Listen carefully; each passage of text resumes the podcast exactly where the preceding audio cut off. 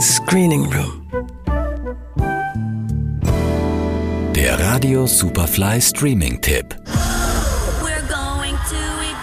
Es gibt einen Grund, warum wir uns getroffen haben. Wir sprechen hier vom österreichischen Vizekanzler. Hi. Die Leute müssen hören, wie der Strache tickt. Die Geschichte muss raus. Das ist doch scheiße!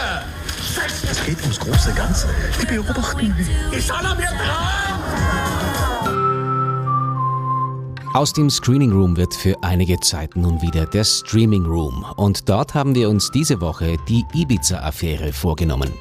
Die Miniserie über einen der größten Politskandale der Zweiten Republik ist so unterhaltsam wie akribisch geworden und zeigt, auf welch dünnem Eis alle Beteiligten gezwungen waren, sich zu bewegen. Eigentlich dürfte gar nicht da sein. Angefangen hat das alles mit den Fotos. Ich habe in meinem Safe brisantes Material.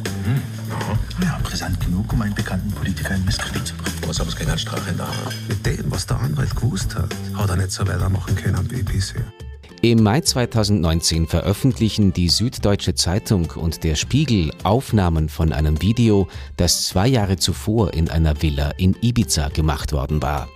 Es zeigt, wie Heinz-Christian Strache, einer vorgeblichen Oligarchennichte, erzählt, wie man in Österreich vorgehen kann, um sich in Medien einzukaufen und an Staatsaufträge zu gelangen.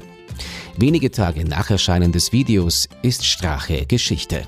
Die Miniserie rollt nun die Sache von ganz hinten auf und stellt den aus dem Iran stammenden Wiener Anwalt Ramin M. ins Zentrum. Der bekommt Mitte der Zehnerjahre wegen der xenophoben Schlagrichtung der FPÖ schlaflose Nächte und hackt mit dem Privatdetektiv Julian H. den Plan für das Video aus, um Strache zu Fall zu bringen.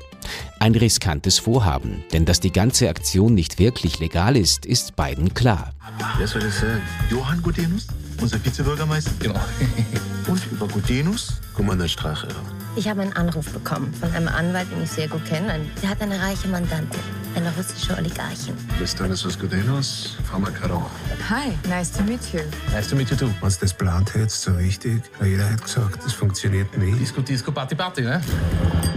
Leichter wird es danach auch nicht, denn obwohl sich Strache in dieser Nacht im Jahr 2017 um Kopf und Kragen redet, ist strafrechtlich nichts direkt Verwertbares dabei.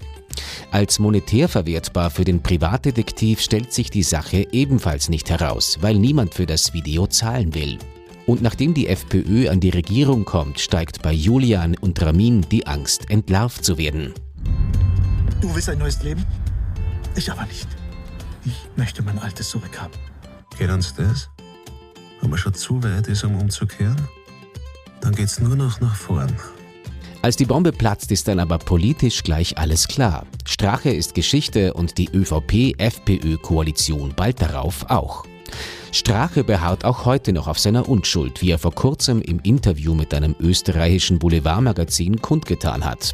Glauben tut ihm das vielleicht der Weihnachtsmann. Der steht immerhin recht bald wieder im Mittelpunkt. Strache dagegen nur als Figur, die von Andreas Lust sehr glaubhaft verkörpert wird.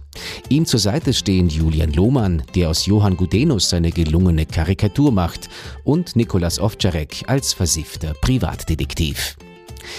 Die Ibiza-Affäre, zu sehen bei Sky. Johannes Romberg, Radio Superfly. Screening Room.